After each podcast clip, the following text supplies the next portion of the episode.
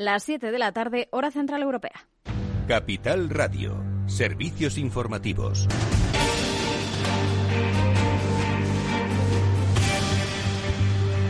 ¿Qué tal? Muy buenas tardes. Las comunidades autónomas han notificado este jueves al Ministerio de Sanidad 35.878 nuevos casos eh, de coronavirus. 16.676 eh, de ellos se han diagnosticado en las últimas 24 eh, horas. Con esto, la incidencia acumulada se eleva a los 522 casos por cada 100.000 habitantes por encima del dato de 492 que teníamos ayer. Además, en el informe de este jueves se añaden 201 nuevos fallecimientos fallecimientos eh, por encima de los 195 de la última jornada. El líder del Partido Popular, Pablo Casado, ha reclamado a Pedro Sánchez una estrategia nacional frente al coronavirus ante las cifras preocupantes eh, que se están conociendo al tiempo que ha criticado la gestión que ha llevado a cabo el Gobierno en las dos olas anteriores. En un momento en el que hay una tercera oleada, en el que las cifras son muy preocupantes, de nada sirve estar hablando de qué hace una comunidad autónoma, qué hace otra, qué se hace en el marco del estado de alarma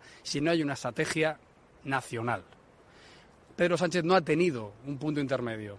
O ha asumido toda la responsabilidad, todas las decisiones, o ha entrado como elefante en cacharrería al margen que tienen las instituciones, como pasó en la primera oleada, con un resultado muy malo, o directamente no hace nada, que es lo que está haciendo en esta tercera oleada y en la segunda de la que salimos. Y también ha criticado que Salvador Illa, el candidato del PSC a la Generalitat, siga al frente del Ministerio de Sanidad. Eh, dice que es un ministro a tiempo parcial y a la fuga, mientras los gobiernos autonómicos de Andalucía, Murcia, Asturias y Castilla y León están reclamando al gobierno herramientas para un confinamiento domiciliario. Son regiones eh, gobernadas eh, por la coalición de Partido Popular y Ciudadanos. En la postura contraria Chimo Puig, que dice que todavía no contempla la necesidad de un confinamiento domiciliario, que las decisiones se tomarán cuando corresponda al tiempo que ha pedido que se prime a las comunidades autónomas eh, que más vacunan, dándoles más dosis. Lo escuchamos. Como saben, eh, en estos últimos días la Comunidad Valenciana está liderando esta eh, cuestión que es fundamental porque, desde luego, la mejor medida es la vacunación. No hay medida restrictiva que pueda superar lo que, lo que significa la vacunación y lo que queremos es acelerar al máximo.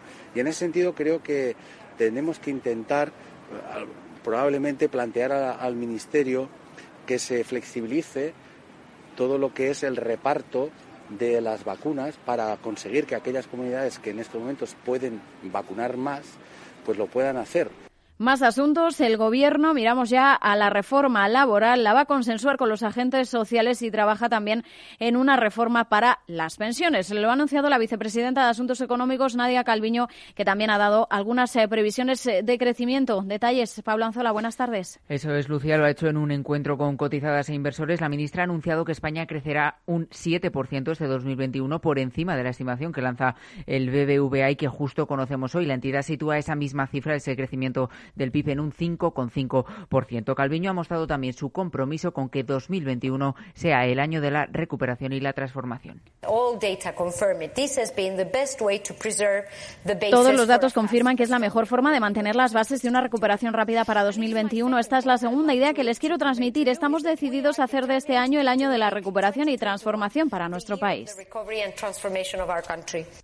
Ha recordado también Calviño la buena tendencia del empleo en el tercer trimestre del año pasado y en esta línea ha anunciado la ministra que este año se implementarán reformas en el mercado laboral y también en el de las pensiones, reformas que deben contar, ha dicho, con el consenso de los agentes sociales. No obstante, también ha avanzado la ministra que no será antes de marzo cuando se den a conocer los detalles de todos estos cambios, porque será entonces cuando se envíe a Bruselas el plan de reformas e inversiones en el que quedarán incluidas. Gracias, eh, Pablo. Y miramos también a Estados Unidos eh, porque Joe Biden va a dar a conocer este jueves los detalles de su propuesta de gobierno, la cual va a incluir nuevas transferencias directas de dinero para los eh, ciudadanos, porque Biden quiere aprobar un plan de estímulos de 1,5 billones eh, de dólares. El presidente electo, como decimos, va a desvelar la propuesta esta noche en un acto en Wilmington, en Delaware, acompañado de parte de su equipo económico. Hasta aquí la información, el resumen eh, que nos ha dejado este jueves 14 de enero. Les dejamos ya con After Work de la mano de Eduardo Castillo y a las 8 de la tarde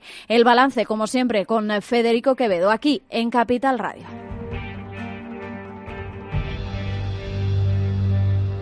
Capital Radio. Siente la economía. ¿Inviertes en acciones o ETFs habitualmente? Entonces esto te interesa. Invierte en acciones de bolsa española o extranjera sin comisiones, hasta 100.000 euros al mes. Entra ahora en xtb.es y abre tu cuenta 100% online en 15 minutos. Riesgo 6 de 6. Este número es indicativo del riesgo del producto, siendo uno indicativo del menor riesgo y 6 del mayor riesgo. Vuelve el tiempo de descubrir, de disfrutar, de perderse. Hasta el 17 de enero vuelve Time to Fly de Air Europa. Alas para volver a volar. Viaja a Europa y Canarias desde 28 euros o a Estados Unidos desde 99 euros. Consulta más destinos en ereuropa.com. Air Europa. Tú decides. Este sábado gratis con el periódico Expansión Guía de los Valores de la Bolsa. Conozca todas las claves para invertir en bolsa con el número extra más esperado de Expansión. La guía incluye el análisis de todas las empresas del IBEX una a una, el ranking de las compañías que pagan más dividendo y la lista de los mejores fondos de inversión. La Guía de los Valores de la Bolsa de Expansión, una herramienta imprescindible para invertir y ganar. Este sábado gratis con Expansión.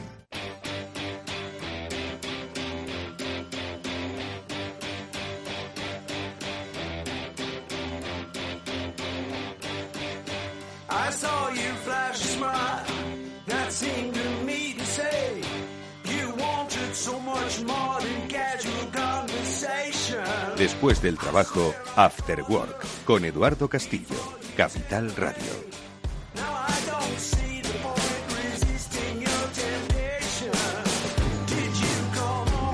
buenas tardes, bienvenidos al After Work de Capital Radio. Vamos a comenzar ya rápidamente porque lo que queremos es daros, como siempre, claves para conectar con los demás, con vuestros clientes, con vuestros grupos de interés, con vuestros empleados. Como siempre, dedicamos un espacio en este programa a aprender a comunicarnos y especialmente en tiempos inciertos, difíciles, convulsos, como los que estamos viviendo. Si no es por una cosa llamada pandemia, es por otra llamada temporal.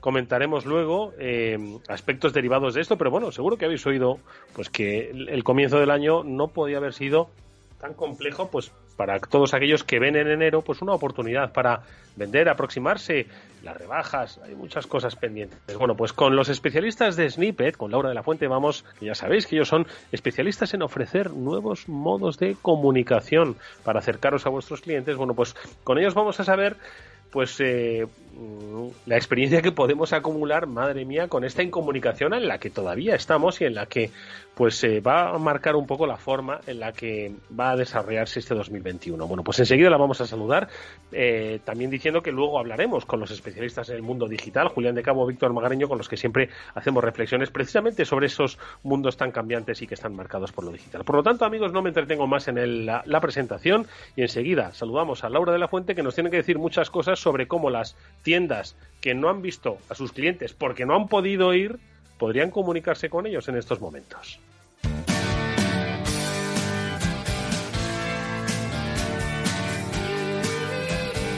La verdad es que yo pienso, Laura, que, es que parece que es que no, no, no, o sea, que no salimos de una para meternos en otra. Y cuando estábamos hace unas semanas hablando de la nueva forma de comunicar que esta pandemia nos había traído y que, ojo, se puede aprovechar para aprender ese, esa nueva forma de acercarnos a los demás, pues va y resulta que llega una nevada que impide que otra vez pues podamos poner en marcha ese tan deseado 2021 del cambio y que, bueno, pues otra vez está condicionando a empresas y a clientes. Laura de la Fuente, CEO de Snippet. Laura, ¿qué tal? ¿Cómo estás? Buenas tardes. ¿Qué tal, Edu? ¿Cómo estás?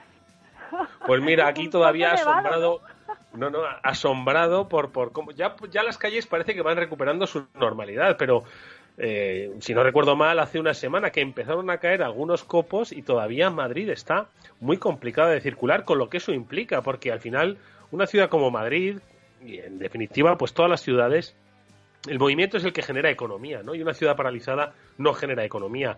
Entiendo que, como siempre, Laura, vosotros desde Snippet, pues hacéis una lectura, por supuesto, en positivo y de aprendizaje, ¿no? Siempre, ya sabes que yo pongo el lado de la búsqueda de la oportunidad y otra vez tenemos un montón de oportunidades que contaros. Así que si quieres, eh, podemos, podemos empezar a hablar de varias cosas que llevamos hablando desde hace un montón de tiempo, que es potenciar el digital. Como bien decías, durante la pandemia lo veíamos todo claro. Yo no paraba de deciros mes a mes cómo iban creciendo los e-commerce, los comercios en Internet y cómo la gente eh, lo veía como el, modelo más seguro, ¿no? Porque ya no queríamos ir a las tiendas y correr el riesgo de, que el COVID pudiese mm. alcanzarnos. Mm. Así que yo sigo potenciando, sigo potenciando esto, pero ha conseguido Filomena lo que nunca había conseguido el COVID. En un principio, nosotros como usuarios que no podemos salir a la calle, o por lo menos a los que nos han afectado las nevadas, ¿eh? que en España no a todo el mundo le ha afectado, pero es verdad que aquí hay grandes compañías con grandes almacenes que también suministran a esos lugares donde no había sido afectado. Así que tenemos que intentar ver esta oportunidad. Lo que tenemos claro es que la pequeñita empresa eh, va a sufrir igual esa distribución de su e-commerce que las grandes, ¿eh? Que si hemos visto a Amazon, al Corte Inglés, a Mercadona decir que las fechas de entrega de sus pedidos ya están sujetas a, a unas condiciones que no dependen de ellos, ¿no? Estamos hablando de que un Amazon te está diciendo que va a tardar una semana en, entregarte un paquete, cosa que no habíamos visto nunca, o que de repente las mismas grandes compañías congelen pedidos, que, eh, Amazon Now diga, oye, que no, te sirvo, o sea, está parado en este momento, ¿no? Mm. Entonces, ¿qué, tenemos que potenciar? Pues lo que ya se había potenciado un poco cuando eh, nos dejaron de confinar, y es ese comercio de proximidad. ¿Cómo lo vamos a hacer? Pues otra vez utilizando medios digitales. Otra vez es el momento, primero, de estas grandes compañías o los que tenemos e-commerce y no podemos distribuir, porque es que las propias empresas de paquetería nos lo están diciendo que no se puede, tenemos que hacer esa comunicación que siempre hemos dicho que sea personal y emocional para que la gente lo entienda. Porque yo, eh, de verdad, Edu, que cuando, cuando estoy viendo a la gente criticar a ese Amazon de no me lo puedo creer, estoy esperando el paquete hace tanto tiempo, es como, pero tú has, tú has salido a la, a, la, a la calle. A la calle, eh, sí. O están criticando a los lobos, oye, pero ¿quién está? ¿Qué ha pasado? Que estas marcas no han hecho un mensaje emocional, no nos han buscado la empatía, han buscado tanto ese beneficio de mm, eh, basado en componentes racionales Mm. que nosotros realmente no, no tenemos esa vinculación emocional. Pero si mm. son las pequeñas empresas, que son a los que nos estamos dirigiendo ahora, o esos directores de marketing, que ya desde el principio están vinculando eh, emociones con el cliente final, ya podemos utilizar los canales digitales de otra manera. Te voy a poner un ejemplo que yo creo que muchos de los que nos están oyendo se van a sentir mega identificados. Mira, yo eh, realmente vivo en el centro de Madrid, donde mm. más afectado ha estado y estamos completamente todavía, de hecho mi calle eh, está plagada de hielo, ni siquiera se mm. puede salir. Bueno, pues hay un comercio que está al ladito que, que hace unas ensaladas riquísimas que se llama San George y evidentemente tuvo que colgar en su Instagram y en sus redes y me mandó un SMS diciendo que iba a estar cerrado. En ese momento sinceramente, Eduardo, no, se me ocurrió decir, oye, pues voy a dejar de comprar a este negocio. Lo que sí que utilizo los canales digitales para que antes de que yo saliera, porque claro, evidentemente yo tampoco había hecho la compra, sabes cuál es mi día a día, yo tenía la nevera mm. vacía, pero en lugar de sentir eso, me habían informado utilizando muy bien los canales digitales para decirme que estaban cerrados. Y en cuanto pudieron abrir el miércoles, porque ya tenían abastecimiento, hicieron mm. exactamente lo mismo, haciendo que todas las personas que estábamos cerca fuéramos a comprarles.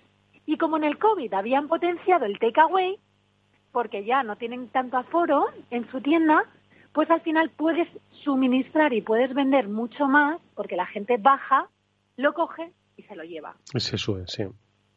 Entonces, mm. todas estas potenciales que estábamos hablando de, oye, primero emociona a través de contenidos digitales, utiliza las redes sociales para comunicarte y así no tener que hacerlo de una forma eh, física. Mm. Utiliza los canales como el mail o los SMS, que te acuerdas que hablábamos de conseguir datos y conseguir estos datos para poder informarles antes de conseguir una mala experiencia. Y ya por último, haber fomentado este takeaway para que tengas más, más facturación y nuevos clientes. Mm. ¿Qué pasa? Que me puedes decir, oye, ya, Laura, pero esto lo hizo muy bien San Jos, porque además, bueno, pues tú se lo vas contando día a día cada vez que estás con ellos, o Santa Cafeína, que es donde tomo el café, y se lo vas contando todos los días. Y se lo han aprendido, claro. Y se lo han aprendido, pero ¿qué pasa con los que no? Pues les voy a recomendar, vamos a darles unos tips súper sencillos. Venga. Uno es, si tienen redes sociales, tú puedes segmentar, puedes segmentar comunicación y puedes hacer una campañita muy sencillita que lo que haces es geolocalizar, cierras el radio, entonces vas a llegar a gente que está buscando, pues eso, el producto que tú quieres, pero directamente segmentándolo en un área muy concreta, muy específica, pues a 60 metros de mi local. De esa forma, utilizando las redes sociales o utilizando Google o utilizando, ya se encargan ellos de aparecer cuando alguien muy cerquita a ti lo está buscando. Y esa gente que sí se puede desplazar andando son los que van a, son los nuevos clientes que además vas a poder fidelizar porque está muy cerquita de tu casa, de, de tu local. Así que todas son oportunidades. Absolutamente. Además, es que yo creo que es, eh, hoy en día lo insistimos mucho siempre, Laura. Eh, eh, quien no entienda que tiene que hablar en el mismo lenguaje en el que, en el que vamos, que exige ahora mismo, ¿no? Eh, cualquier cliente es que se está perdiendo, pues no solo oportunidades de compra, por supuesto, que es lo que al final nos, nos, nos importa, ¿no? Sino oportunidades de fidelización, que es asegurarte las compras futuras en momentos inciertos, ¿no? Por lo tanto, yo creo que ya es, me suena un tanto incluso extraño pensar que hay comercios de proximidad que no tienen redes sociales, ¿no? Eh, me, resulta hasta extraño pensarlo, fíjate. Y ahora lo que tienen que aprender es que ya no solo redes sociales, sino que tendríamos que tener eh, eh, la posibilidad de alguna forma de ir teniendo los datos de la gente que va a diario, pues ya puede ser un mail o un número de teléfono, para que ellos puedan hacer pedidos de una forma más sencilla y tú te puedas comunicar con ellos con una forma más personal. Y si ya utilizas pues vídeos como los nuestros o puedes hacer un mensaje uno a uno, pues ya encima ellos tienen esa empatía y esa relación para entender lo que te pasa en cada uno de los momentos. Oye, que hay rebajas, eh, te lo quiero comunicar para tener mayor, mayor, eh, mayor facturación. Fenomenal. Oye, que tengo un problema y tengo que cerrar, lo van a entender. Oye, que mm. ahora necesito que me apoyes porque después del COVID y si no vamos a cerrar, estoy convencida de que la gente se volcaría. Yo creo que es tratar de trasladar eh, pues la personalización que siempre se ha tenido en el tú a tú, ¿no? Cuando entraba un cliente y le conocías por su nombre, porque era un cliente habitual. Yo creo que muchos se piensan que al meterle algo digital por medio se pierde esa relación de confianza y todo lo contrario. Al final ya los clientes usamos ese lenguaje digital con la misma proximidad y cercanía con la que antes entrábamos en una tienda y sonaba la campanilla de la puerta. Y yo creo que eso es lo que la gente pues tiene que acabar de, de entender y de romper ese, esa especie de veto, ¿no? Mira, completamente de acuerdo. Eh, ¿Te acuerdas que estuvimos hablando de que habían, eh, habíamos hecho algunas campañas con los Reyes Magos y con Papá Noel y también eh, con otra gente, por ejemplo, de Fox, de las series de Fox o, o con los jugadores de Real Madrid en estas mm. Navidades, ¿no? Que habíamos hecho algunas campañas para los más pequeños, si alguien nos escucha por ahí, vamos a tener sensibilidad y vamos a hablar un poco en claves, pero eh, tanto para ciertos gobiernos como para pues también Iberia y el corte inglés eh, nos han, han, contactado y han utilizado este tipo de comunicaciones tan personales en las que Papá Noel o Reyes Magos se dirigían a los niños dando diferentes mensajes, si se habían portado bien o no, por su nombre, por su apellido, diciendo cuál era su dulce favorito, diciendo el tiempo que hacía pues en Sevilla o en Madrid en ese momento eh, comparado al de la Antártida o el de Oriente Medio estaban hablando, pues mira, eso que comentas de la proximidad, ¿qué, eh, ¿qué te parece si te digo que la media de visionado de estos vídeos era de cuatro o cinco veces y que la gente lo compartía vía WhatsApp, sobre todo, que cuando compartes algo eh, de una empresa vía WhatsApp es porque te, porque te llama la atención, porque yo no le comparto a mis amigos de WhatsApp spam, cosas que no me parecen interesantes, ¿no? Mm. Y eh, decirte que más de la mitad de los usuarios, el 80%, veían la experiencia entera y el 30% lo compartían por WhatsApp. Es decir, que es que a la gente le gusta. Yo es que, la verdad es que, quiero decir, yo, yo estoy convencido, ¿eh? quiero decir, a mí me has convencido y yo creo que la gente lo tiene, la, la, el comercio, bueno, de proximidad, lo, lo, estoy llamando así, pero en realidad, pues aquellos comercios que a los que pensad, en febrero del año 2020 íbamos con asiduidad en nuestro día a día, bueno, pues hemos eh, visto limitado nuestra, nuestra capacidad de asistir. Y esta forma de volver a llamarnos por vuestro, por nuestro nombre, yo creo que es la herramienta, pues, para muchas empresas para que den el salto cualitativo que ya deben dar, y ya no solo por la pandemia y ya no solo por las heladas, sino porque es que es una nueva forma de comunicación, Laura, hacia la que nos dirigimos, y eso es inexorable, con pandemia o sin pandemia. Pues me alegra oír eso y me alegra que eso, que, que escuchar en ti cosas, cosas como muy positivas y nos alegra tanto porque rápidamente cuando otra vez sabes que nos encanta poner nuestra tecnología al servicio de la sociedad, ¿no? Y nosotros eh, muy rápido hemos montado, nada, en, en poquísimo tiempo, ahora que estábamos viendo que enero mm, a la gente no le está no le está mm, gustando todo lo que está pasando, ¿no? Porque nos está trayendo pues resbalones otra vez, gente en el en el hospital ya no solo por COVID, sino también porque han tenido ¿Qué habéis hecho? ¿Qué habéis hecho? Pues hemos lanzado una campaña que se llama Mis deseos para ti y donamos 75.000 mascarillas, porque tampoco tenemos que olvidar que sigue el COVID aquí con nosotros, eh, 75.000 mascarillas de la mano de Wellmask para la gente que más lo necesita.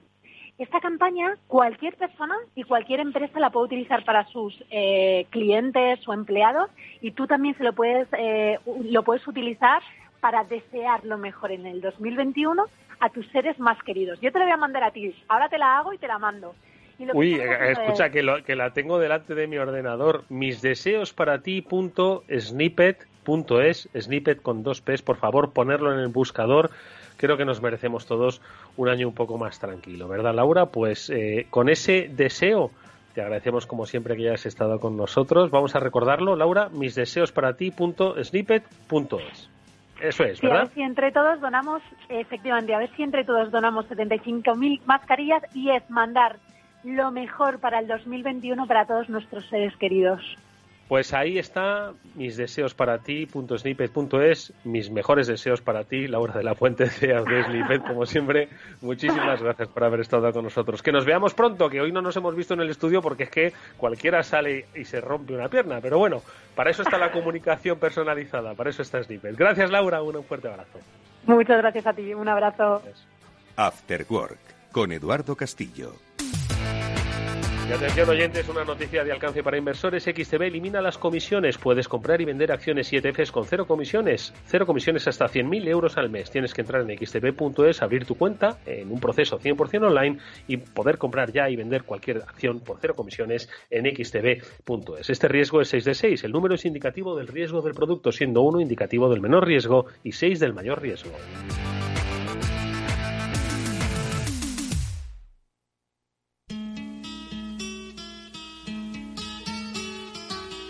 Eduardo Castillo en Capital Radio, After Work.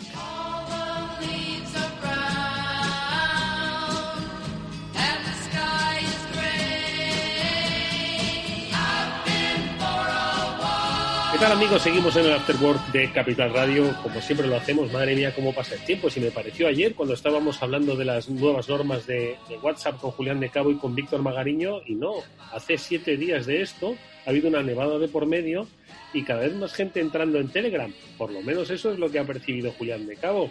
¿Qué tal, Julián? Muy buenas tardes, bienvenido. Muy buenas tardes, Eduardo, Víctor, buenas tardes, audiencia. A ver, no, es que lo perciba yo, es que la cifra dice que van ya por 500 millones de usuarios los que se han apuntado a Telegram y por lo que estoy viendo yo, que Telegram me va avisando de cuántos de mis contactos se van dando de alta, empiezan a añadirse perfiles que no son nada teques no, te, voy a decir algunos de los que se han apuntado porque sería una risa, pero te aseguro que es gente de perfil muy poco tecnológico.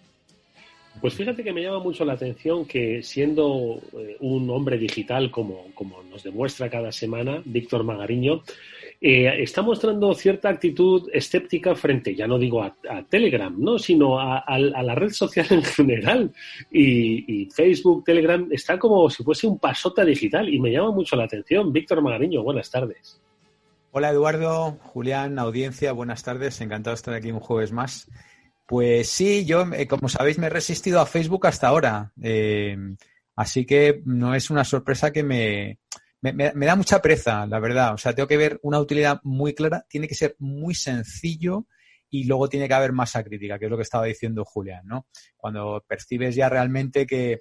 Yo fíjate, fui, fui, fui laggard, no sé cómo se dice esto en español, fui de, los últimos en adoptar WhatsApp también, porque eh, cuando empezó todo este boom yo estaba en Google y teníamos el Google Talk y, no me hacía falta otra cosa. Y cuando llegué a España me decían un poco lo que me acabas de decir tú, Eduardo. pero ¿cómo puede ser tú digital de Google y no estás en WhatsApp y tal? Y al final ya, bueno, aquello era tan abrumador que me tuve que dar de alta en WhatsApp. Pero fui de los últimos, ¿eh? Porque estaba cómodo con, Google Talk, ¿no? Y es curioso como una, como una aplicación eh, inferior y, menos perfeccionada y tal, pues al final pasó por encima a, a la de Google, ¿no? En este caso.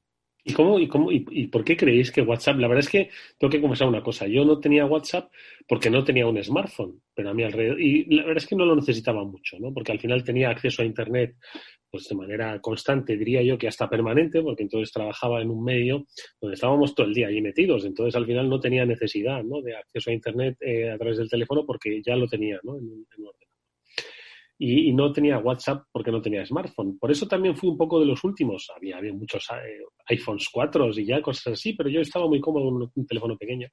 Y fui de los, eh, vamos, también tardío, ¿no? Del, del, mundo WhatsApp, aunque conozco alguno por ahí que todavía no tiene WhatsApp.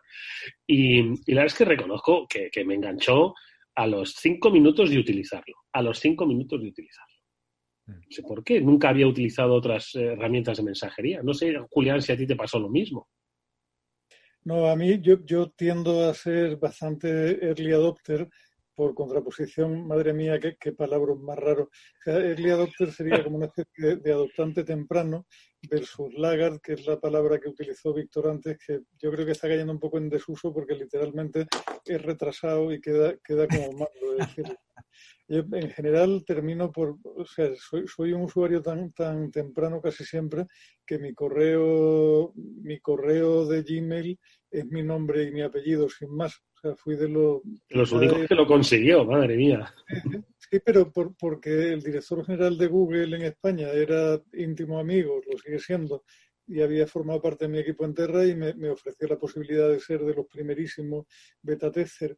Y en el caso de Telegram me he resistido un poquito más por, por, pura pereza, porque a ratos ya te da es tanta saturación de aplicaciones en el móvil que te planteas que añadir una más o no.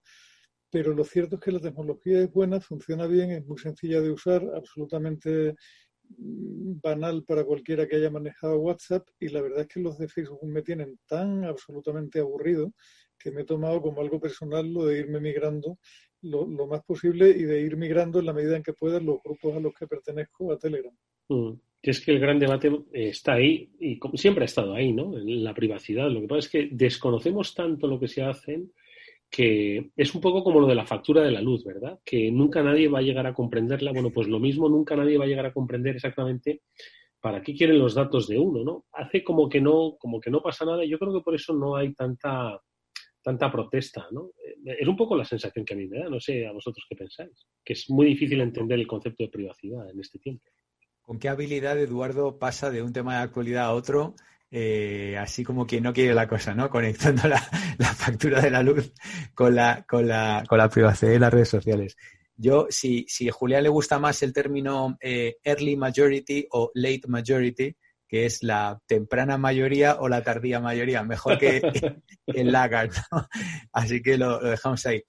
Eh, no, el tema, a ver, no, no, sabemos lo que ocurre. Bueno, poco a poco se van sabiendo. El problema es que se sabe con retraso y, entonces nos echamos las manos a la cabeza, ¿no?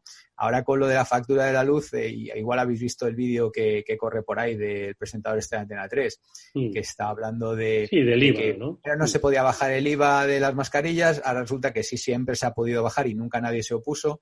Eh, ahora resulta que no se puede bajar el IVA de la factura de la luz y resulta que sí que se puede bajar y nunca nadie se opuso. Con lo cual, cuando, cuando tienes a veces eh, eh, miembros del establishment, o, por decirlo claramente, del gobierno, que, directamente mienten descaradamente, pues claro, ya no sabes qué creer, ¿no? Estamos hablando el otro día de que, de que las redes sociales han bloqueado ni más ni menos que al presidente de los Estados Unidos. Eh, esto, esto, es muy heavy, ¿no? Entonces llega un momento que ya no sabes realmente qué creer. Y, si me perdonáis, estaba viendo un momentito de la televisión justo después en la sobremesa, los 10 minutos de, después de comer. Eh, claro, como ahora estamos en casa, pues eh, uno come y luego tiene esos 5 o 10 minutitos de, relax, ¿no? De, de, sofá, ¿no? Que, que sirve muy bien para recargar energías, que hoy tengo clase hasta las 9 y media de la noche. Así que he visto una cosa que me ha dejado flipado, que yo no sé si lo estáis llegando vosotros, que son los, los virtual influencers. Pero estos no son bots eh, al estilo viejo de los bots, o sea, son eh, personajes creados por eh, animación computerizada, el, CGI, el CGI, Computer Generated Image, y que tienen muchos cientos de miles, incluso millones de followers. Y, yo no estaba tal. Y estos están en Instagram ya. Incluso famosos del mundo real quieren hacerse fotos y aparecer en las redes sociales de esto y tal. O sea, yo estaba como flipando. Mira, de este, de este tema eh, me habló un, otro amigo del programa y colaborador, José Manuel Vega, hace tiempo, de los llamados influencers virtuales. Yo no, entendía muy bien, digo, no, claro, si un influencer de estos que conocemos hoy, pues claro, lo hace a través del, mundo digital y tal, ¿no? Y no, no, y en realidad efectivamente me habló de creaciones de, de, personajes virtuales, ¿no?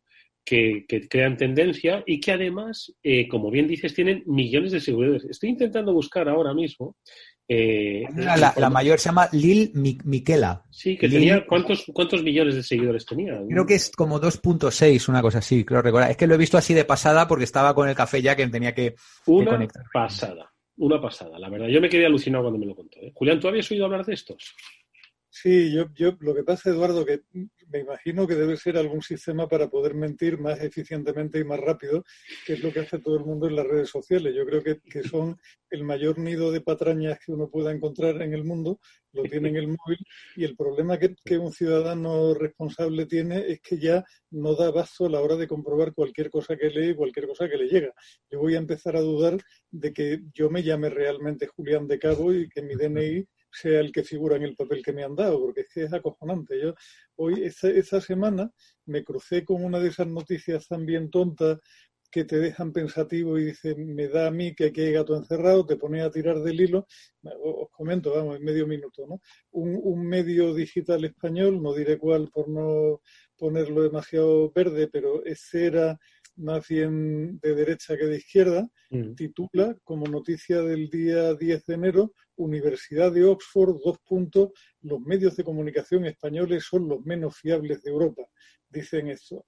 Y te pones a tirar del hilo y al final llegas a un, a un informe que efectivamente, o sea, mi primera iteración fue aparecer en la Federación de Sindicatos de Periodistas, una noticia que ya se remontaba a septiembre de 2019 y que para estos cachondos que ponían verde, o sea, lo, asombroso del tema es un medio poniendo a parir a los medios en el año 2021, aprovechando una noticia de una federación de periodistas del año 2019 que cuando uno se pone a rascar resulta que no es tanto de la Universidad de Oxford como de, de un instituto adjunto que tiene que ver con Reuters y cuando uno se mete en el informe de Reuters hablando de eso, pues el informe no dice absolutamente nada que tenga que ver con que los medios españoles sean los peores del mundo mundial, ni nada por el estilo. O sea, de hecho, el título, o sea, era un el, el informe que por otra parte es muy interesante, analizaba el papel de los medios de comunicación público y el, el título en inglés es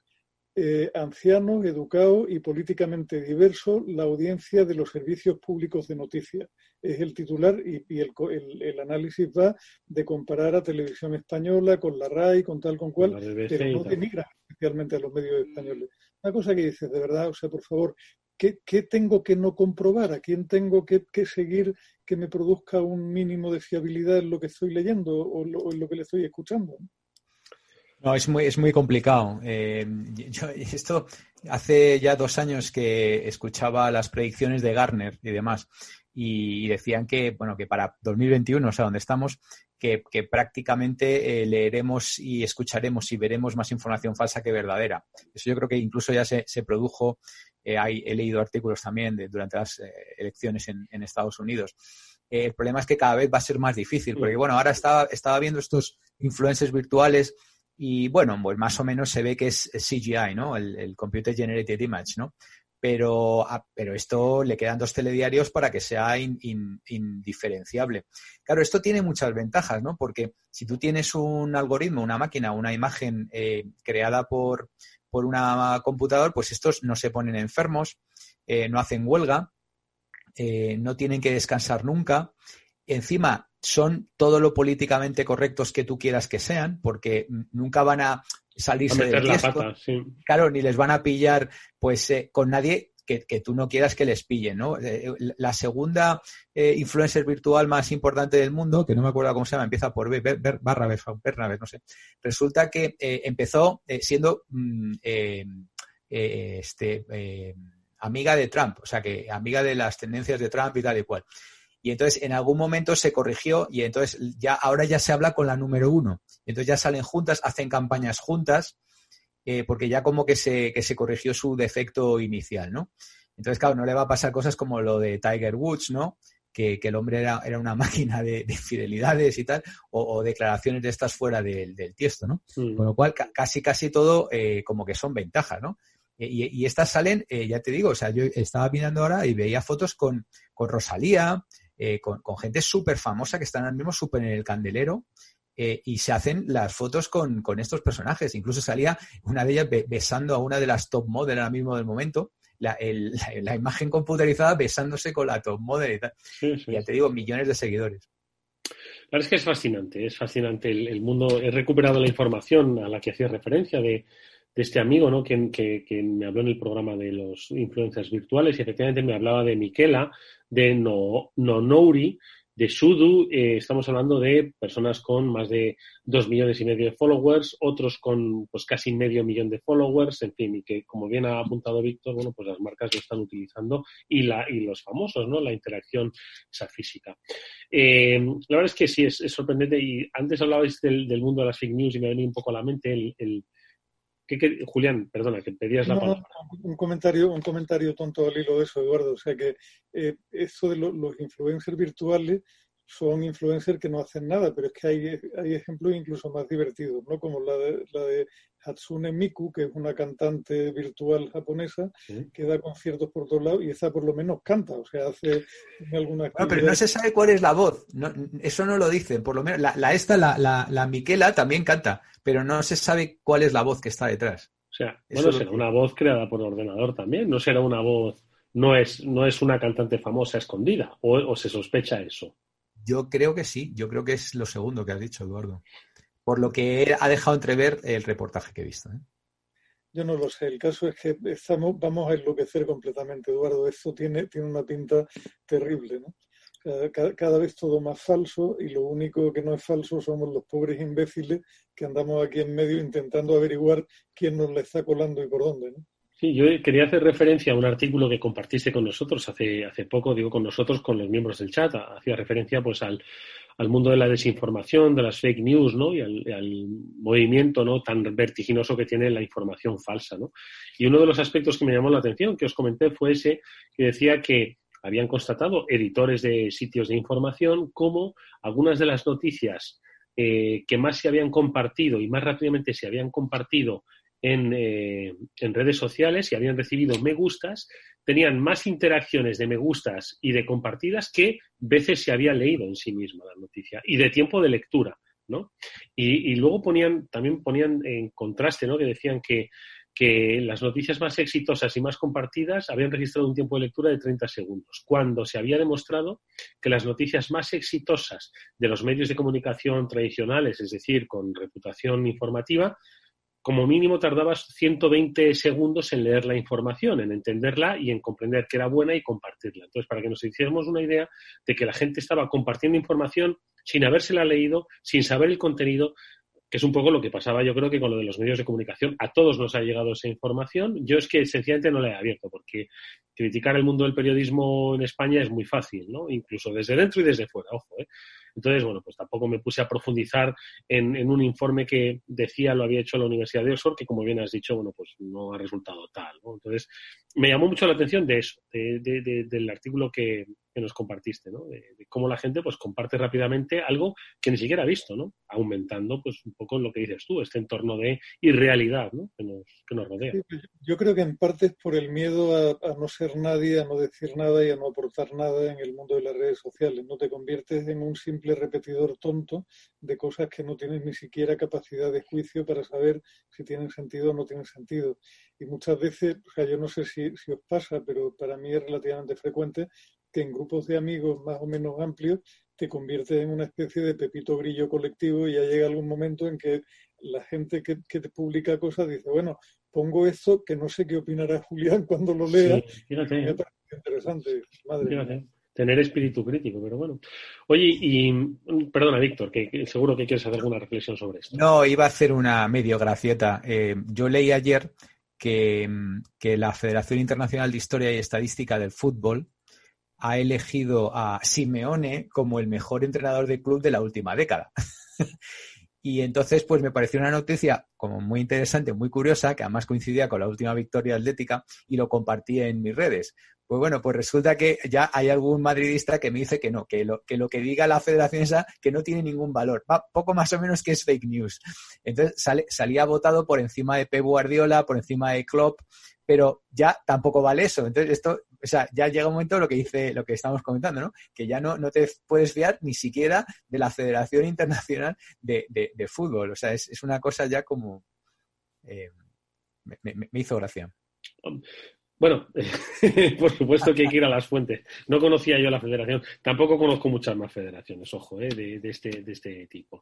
Oye, me gustaría comentar también una noticia, bueno, en realidad pedirte, Julián, que, que compartieses con nosotros un tema que has compartido que resulta muy curioso a propósito de que ahora mismo, bueno, pues están los comercios, ¿no? Pues debido a la, a la, a la helada, ¿no? Y, me temo que a la pandemia también, pues viendo cómo, pues este tradicional mes de enero de rebajas, pues para dar salida a mucho stock, ¿no? De, otras temporadas, eh, pues está yendo un poco a pique, ¿no? Cuando ha sido, pues un, mes o un arranque de año tradicionalmente bueno para el comercio y me ha llamado la atención esta noticia que has compartido con nosotros, que, que ahora directamente ya no vamos a, necesitar ni tiendas físicas a las que ir a probarnos la camiseta que hemos visto en Internet para ver si nos queda bien, que ya directamente nos la van a hacer a medida a través de Internet. ¿Cómo es esto? Que no me ha quedado muy claro, la verdad.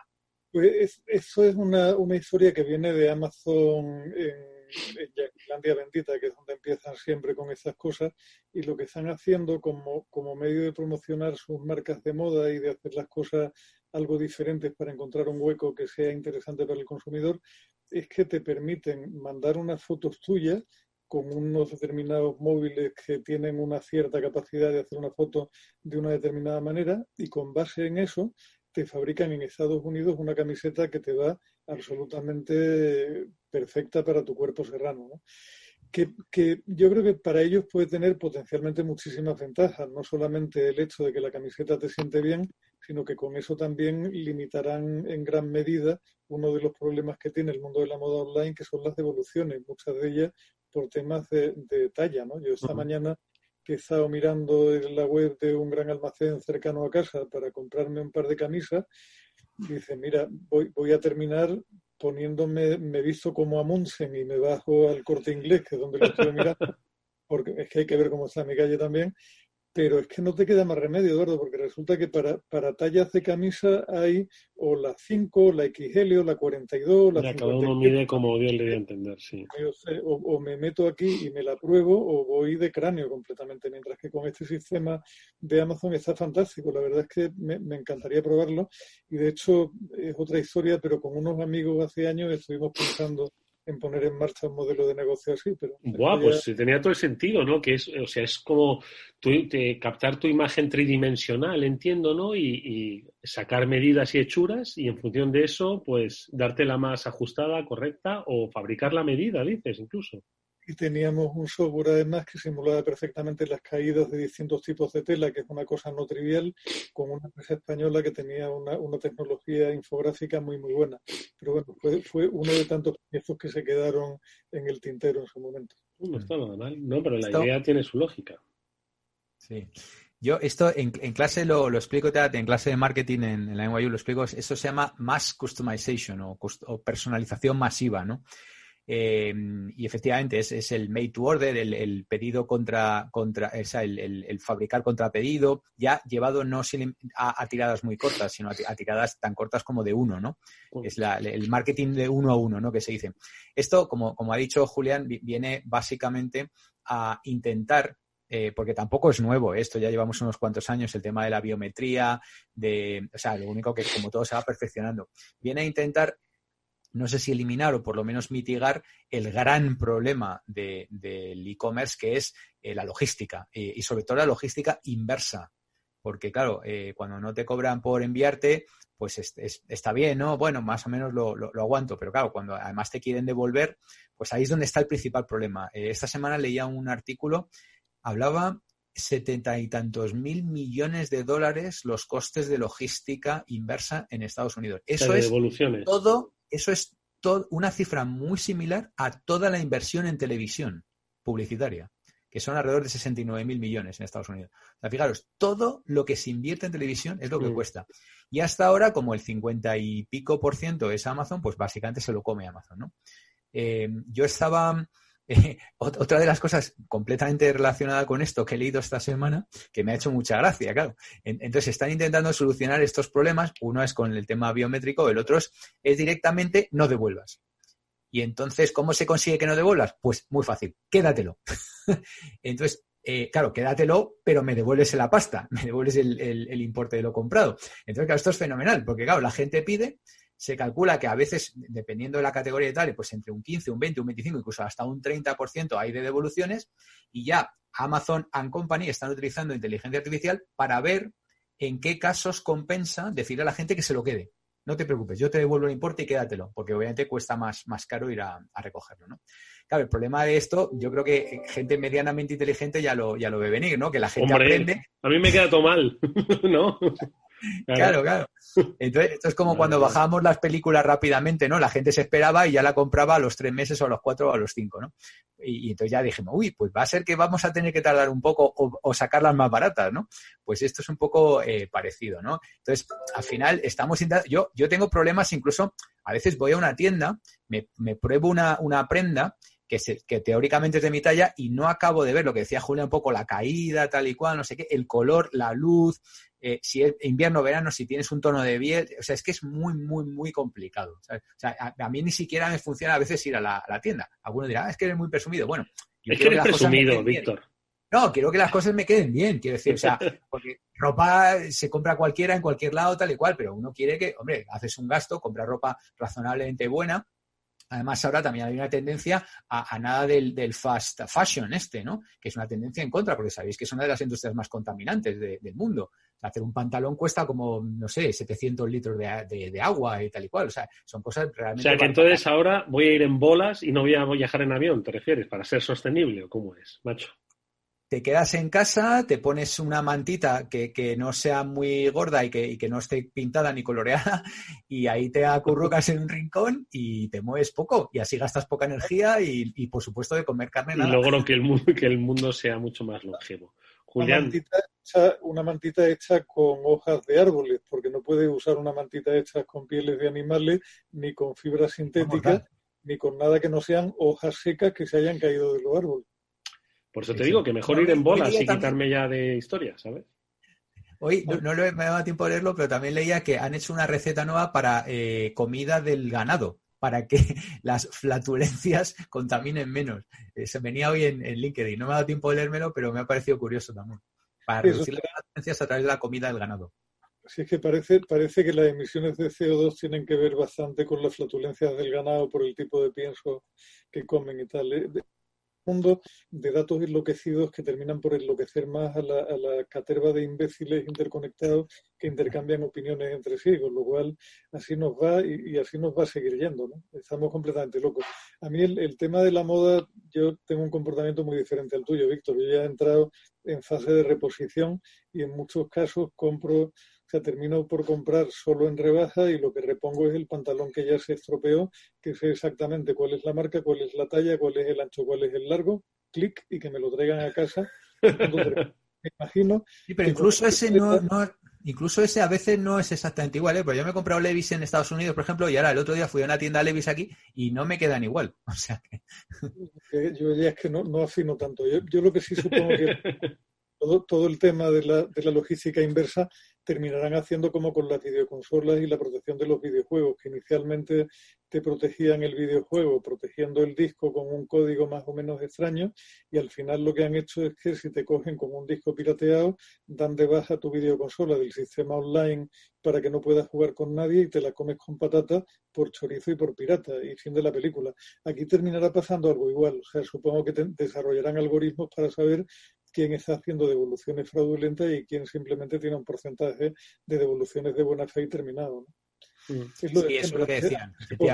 A un, mentiroso que a un cojo y el algoritmo lo coge mucho antes todavía.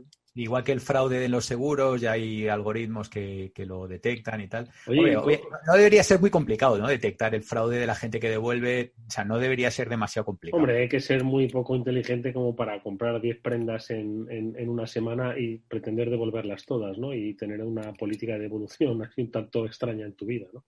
De todas formas, no sabía yo eso de las consolas, que es, o sea, el que pirateaba una consola. Sí, eh, típicamente en la industria del videojuego había una, y eso Víctor seguro que lo conoce porque él ha estado en el mundo del contenido, ¿no? en, la industria del videojuego, la, digamos, la ventana de explotación de un videojuego era muy, muy corta, típicamente dos meses, tres meses.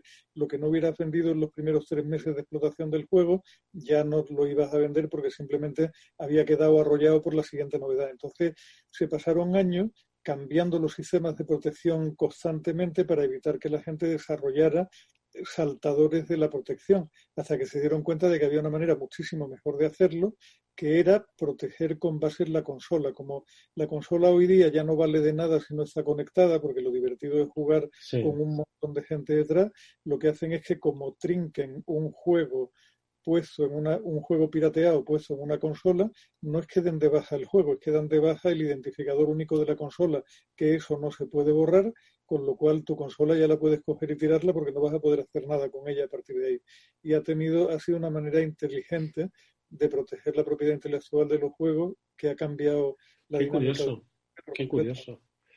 En cualquier caso, el tema, más allá de, la, de lo que harán las empresas eh, para controlar pues, el posible fraude, en realidad era una de las posibles soluciones ¿no? al gran problema que habéis planteado, que es el de la, el de la logística inversa, que, me encanta por otro lado el tema, ¿no? Es decir, que efectivamente todos en algún momento hemos hecho una evolución básicamente porque no nos quedaba bien. Pensábamos que sí, y como dice Julián, es que una M de este sitio no es, la, no es lo mismo. Yo, por desgracia, estoy empezando a abandonar el mundo de las M's para ponerme en el mundo de las L's, pero todavía hay M's que me quedan bien y L's que me quedan que parece que es una XXXL, ¿no? Entonces, efectivamente, es un problema, principalmente el de la devolución, que yo no sé si añadiendo algún coste, entiendo que es como quizás se debiera paliar. De la misma forma que antes eh, leer la prensa era gratis y ahora, pues si quieres leerla, pues tienes que suscribirte, pues igual estos servicios de, de devolución gratis, pues dejan de serlo.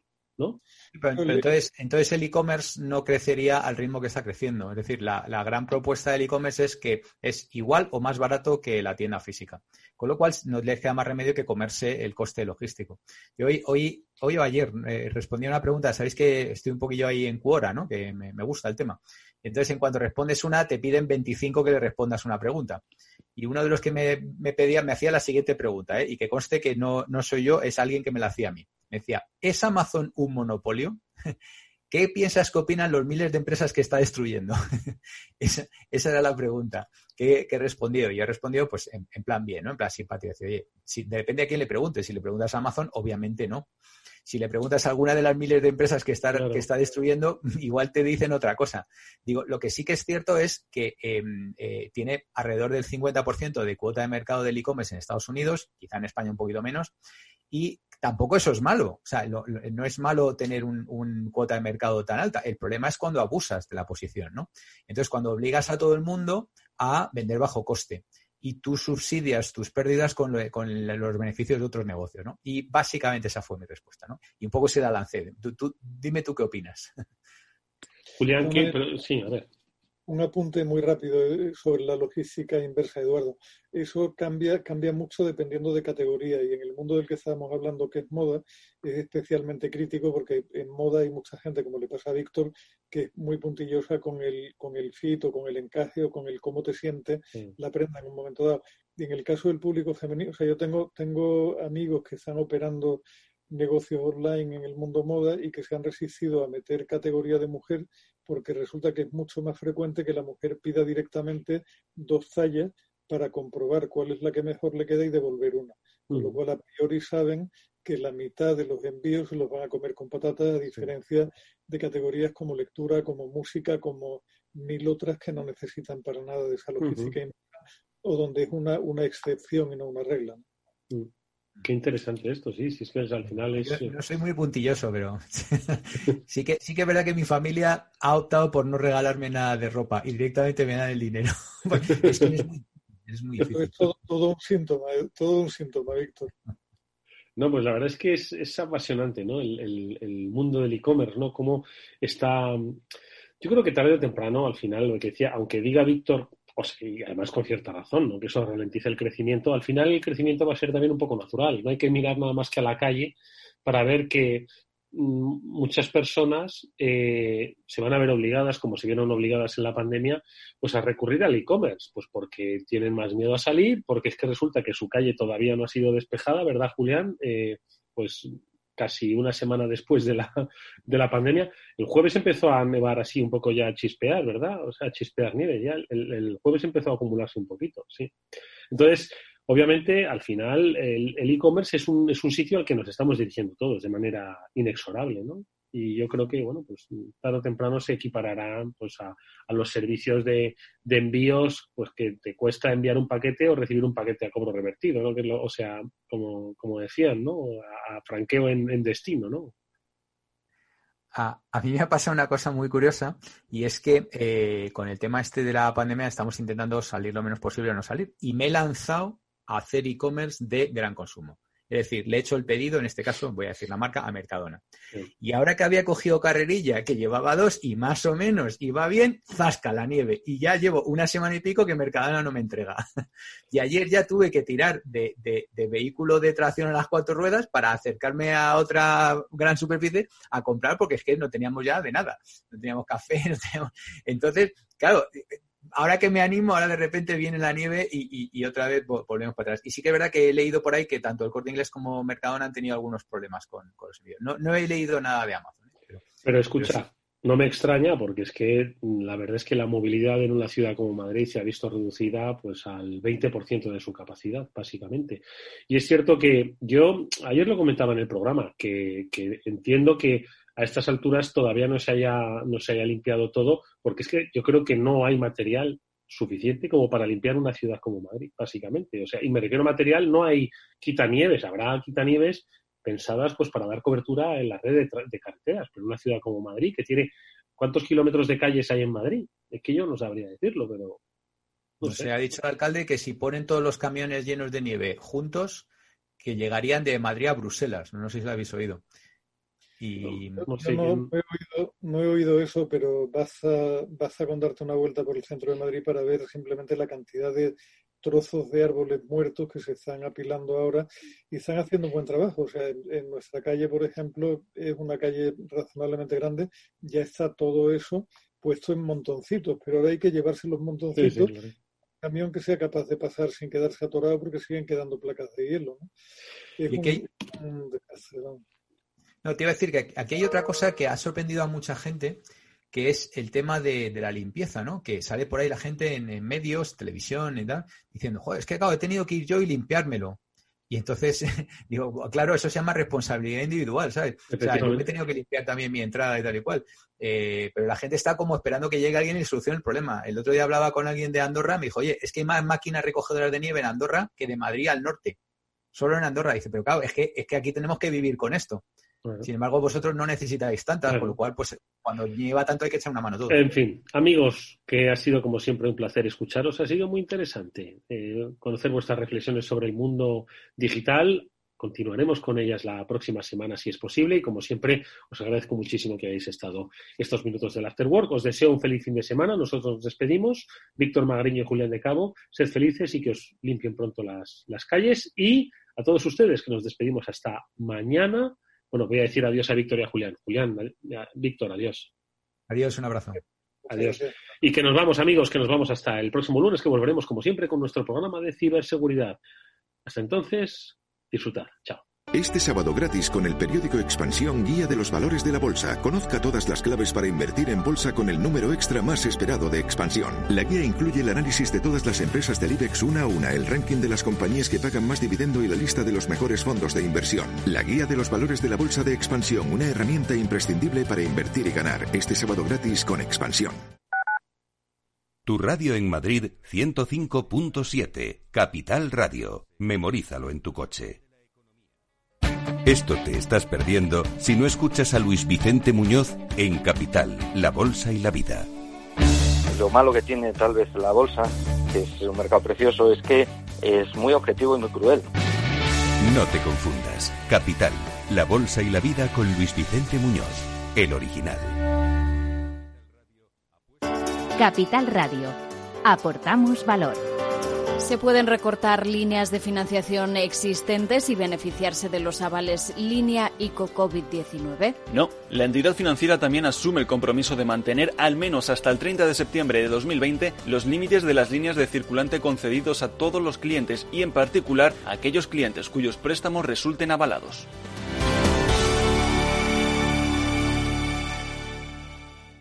Capital Radio.